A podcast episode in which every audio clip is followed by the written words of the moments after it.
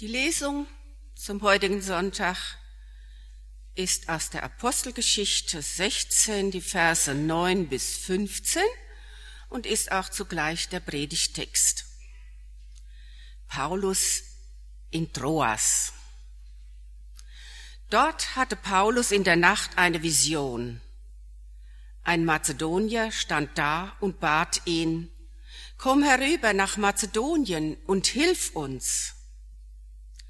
Auf diese Vision hin wollten wir sofort nach Mazedonien abfahren, denn wir kamen zu dem Schluss, dass uns Gott dazu berufen hatte, dort das Evangelium zu verkünden.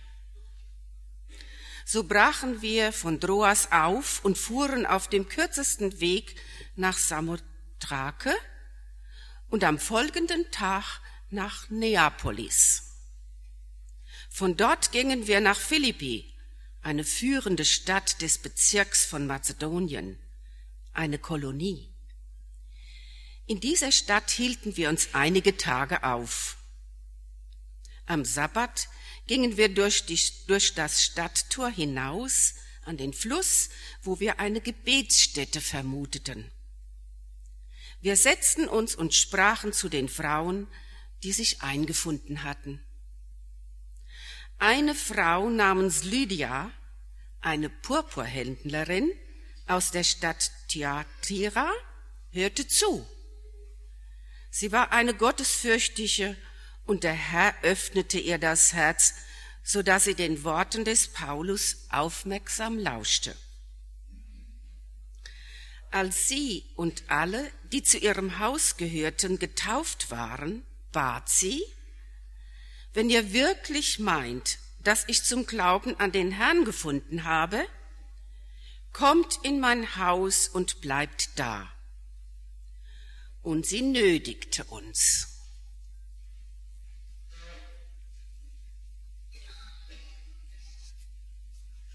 Gott segne unser Reden und Hören. Amen. Ja, wer hätte das gedacht?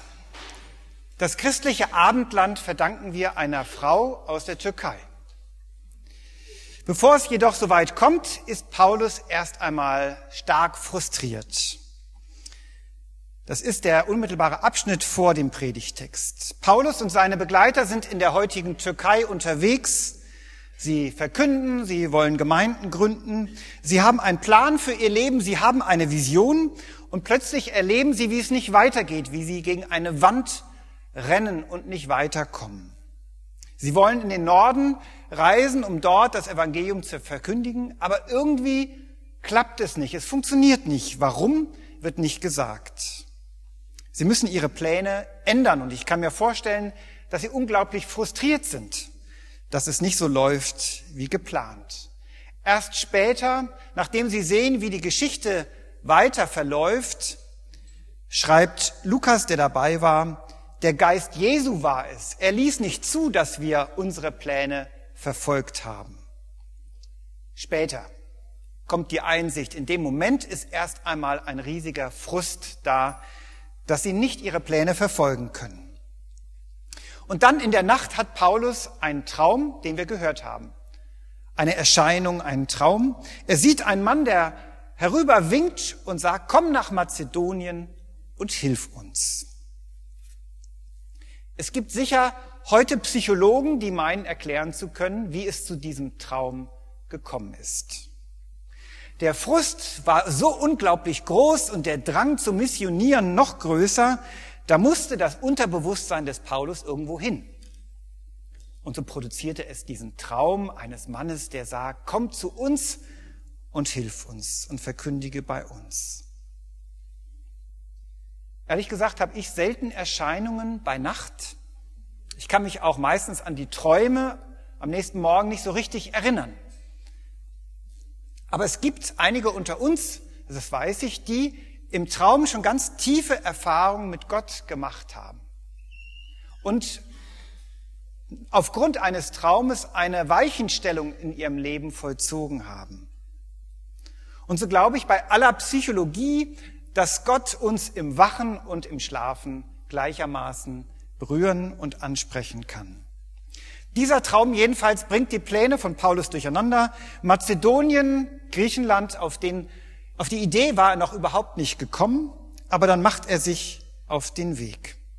Nur eine kleine Überfahrt mit dem Schiff, keine Weltreise, aber für uns ein großer Schritt, denn als Paulus das Schiff verlässt und an, an, an das Festland kommt, ist es der erste Schritt auf dem europäischen Festland, das Abendland.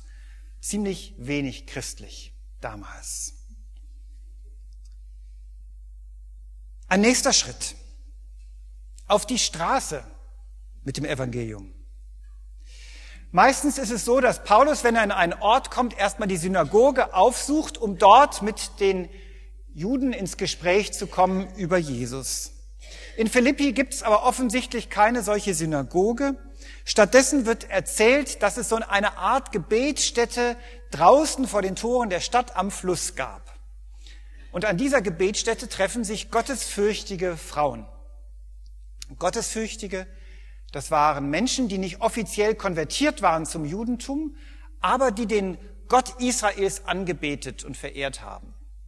Sie gehörten also zum Rand dieser Gemeinde. Sie waren eher sowas wie Gäste, nicht so ganz richtig dabei.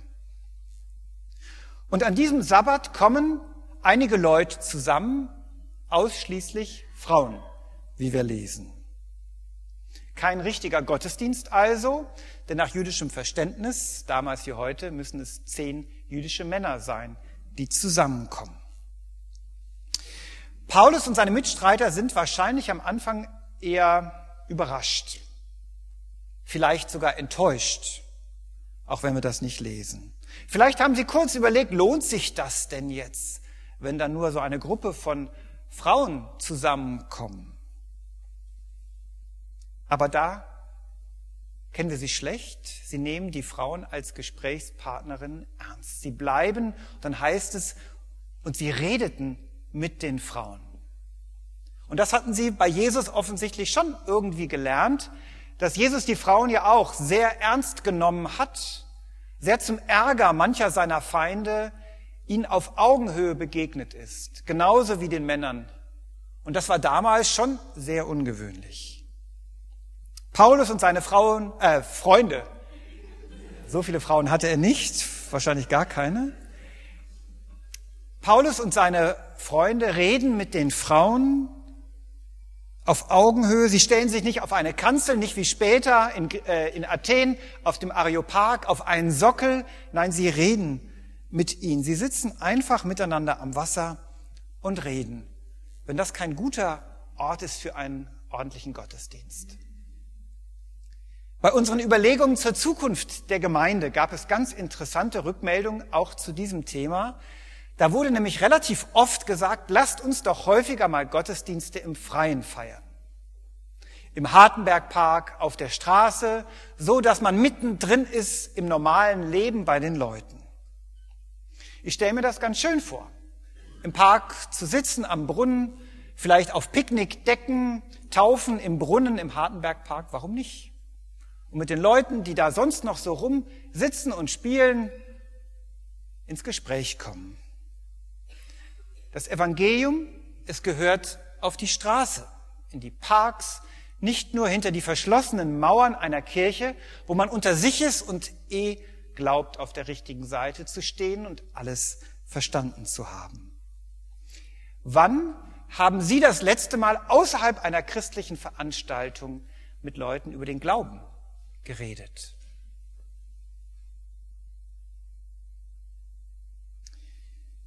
Das Evangelium muss auf die Straße. Ein nächster Schritt. Was für eine Frau.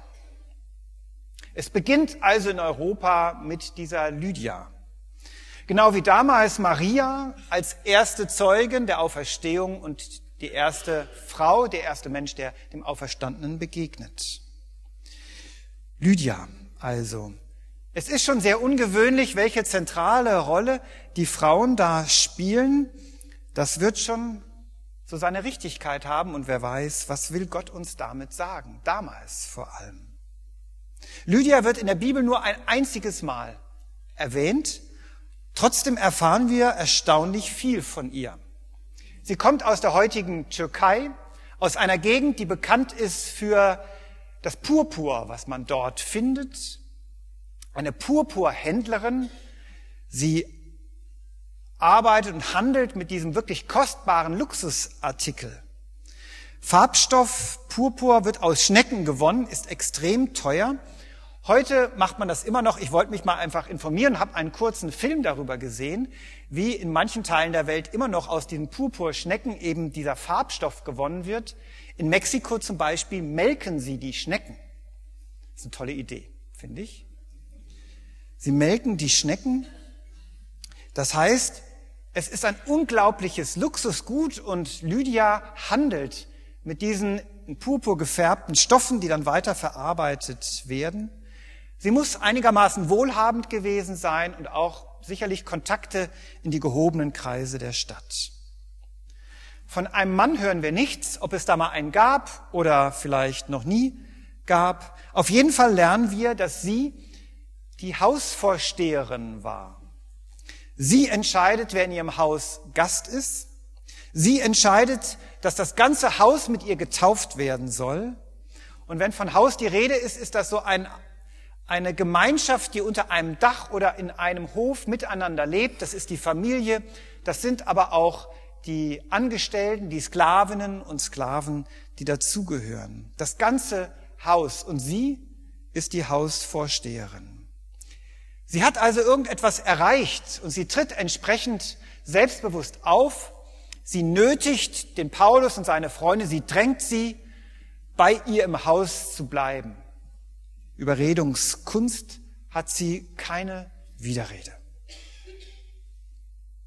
Gott hat ihr Herz geöffnet, sie will getauft werden. Lukas erzählt, dass Paulus und seine Freunde nur ein paar Tage in Philippi waren. Das heißt, der Weg zur Taufe war relativ kurz. Das ging sehr schnell. Das ist bei uns etwas anders. Das hat auch in der alten Kirche dann bald dazu geführt, dass Taufvorbereitung, längere Taufvorbereitung stattfand. Bei uns ist es so, und auch bei unseren drei Täuflingen heute, ist, dass man im Glaubenskurs, im Taufkurs teilnimmt, der das ganze Jahr überläuft. Und ähm, nach zwölf Abenden der Teilnahme und an Gottesdiensten, die man mitgemacht hat, fangen wir dann an, einen Tauftermin zu suchen. Also ganz so schnell wie damals geht's heute nicht. Aber es ist auch gut, dass man sich darauf vorbereitet und darüber nachdenkt, was bedeutet das eigentlich? Noch heute gibt es diesen Ort, wo Lydia der Überlieferung nach getauft wurde und dort kann man auch heute immer noch getauft werden. In Lydias Haus trifft sich dann die Gemeinde und als Paulus und Silas im Gefängnis sind, treffen sich die Geschwister dort, um zu beten. Als die beiden auf wundersame wahre Weise freikommen, gehen sie sofort in das Haus der Lydia, um da den Geschwistern zu erzählen, dass sie frei sind. Manche glauben, dass Lydia nicht nur Gastgeberin war dieser Gemeinde, sondern dass sie Leiterin der Gemeinde war. Aber genau wissen wir das nicht. In der orthodoxen Kirche jedenfalls ist es so, dass Lydia eine ganz wichtige Rolle spielt. Sie gilt als Heilige den Aposteln gleich. In unseren Kreisen ist sie so ein bisschen in Vergessenheit geraten. Je stärker damals die Kirche Teil der Gesellschaft wurde, desto stärker ist die Rolle der Frauen auch in den Hintergrund gerückt. Frauen, welche Rolle sie in der Kirche spielen, da kann man ja viel drüber reden. In der katholischen Kirche wird zurzeit intensiv darüber gesprochen, wie man reagiert auf die Missbrauchsfälle und wie man dafür sorgen kann, dass in Zukunft so etwas nicht mehr so breit geschieht.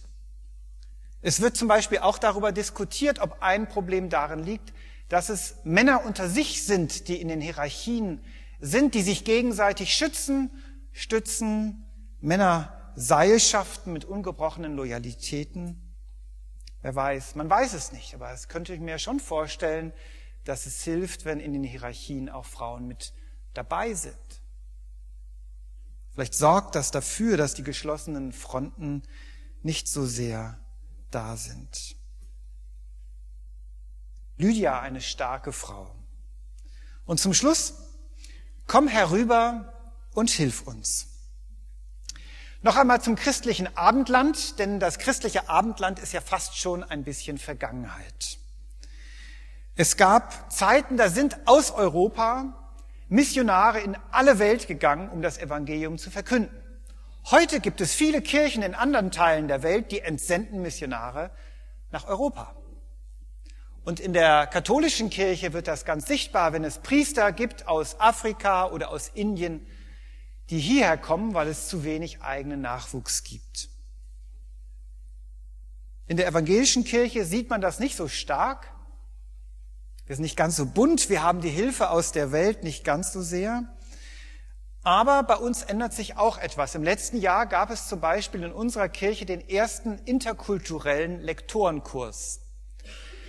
Lektoren sind die Menschen, die beauftragt und ausgebildet sind, Gottesdienste in unserer Kirche zu halten. Und in diesem Kurs wurden Menschen eingeladen und geschult, die in den letzten Jahren aus anderen Teilen der Welt nach Deutschland gekommen sind, der deutschen Sprache doch einigermaßen gut mächtig sind, aber doch eine ganz andere Kultur mitbringen, eine andere Tradition. Und dieser Kurs hat stattgefunden. Es waren ungefähr 15 Leute, die daran teilgenommen haben. Und ich denke mir, es wird mehr und mehr auch dazu kommen. Ich glaube, wir brauchen alle Hilfe, die wir bekommen können. Manchmal kommt mir die Kirche in Deutschland so vor, als würde man sich immer noch auf den Lorbeeren der Reformation zur Ruhe begeben wollen. Als wäre die Kirche in Deutschland der Nabel der Welt. Nur weil Martin Luther vor 500 Jahren hier gelebt und gewirkt hat. Weil es Johann Sebastian Bach gibt und Karl Barth, der noch dazu Schweizer ist. Ja, ich glaube, wir sind eine sehr traditionsreiche Kirche, vor allem sind wir eine finanziell reiche Kirche, aber manchmal auch sehr verzagt und glaubensarm. Wir brauchen alle Hilfe, die wir kriegen können, vor allem wenn es um die Sehnsucht danach geht, Gott am Wirken zu sehen bei uns. Vor allem wenn es um den Glaubensmut und die Zuversicht geht, dass Gott tatsächlich unter uns ist und wirkt. Komm herüber und hilf uns. Das ist auch wieder aktuell. Aber vielleicht ist es auch für Sie und für dich persönlich aktuell. Komm herüber und hilf uns. Wer braucht dein gutes Wort? Wer braucht ihren Trost, ihre Ermutigung? Wer braucht dein Gebet?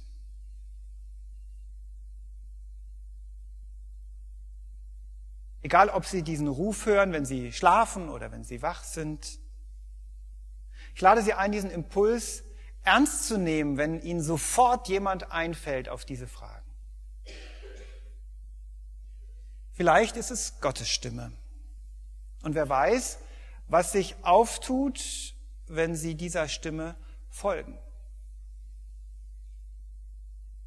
Aus der Geschichte jedenfalls lernen wir, Verschlossene Türen, wie bei Paulus, sind nicht das Ende meiner Träume, sondern die Chance auf einen neuen Weg. Dorthin, wo Gott etwas mit mir vorhat. Und vielleicht auch mit Ihnen.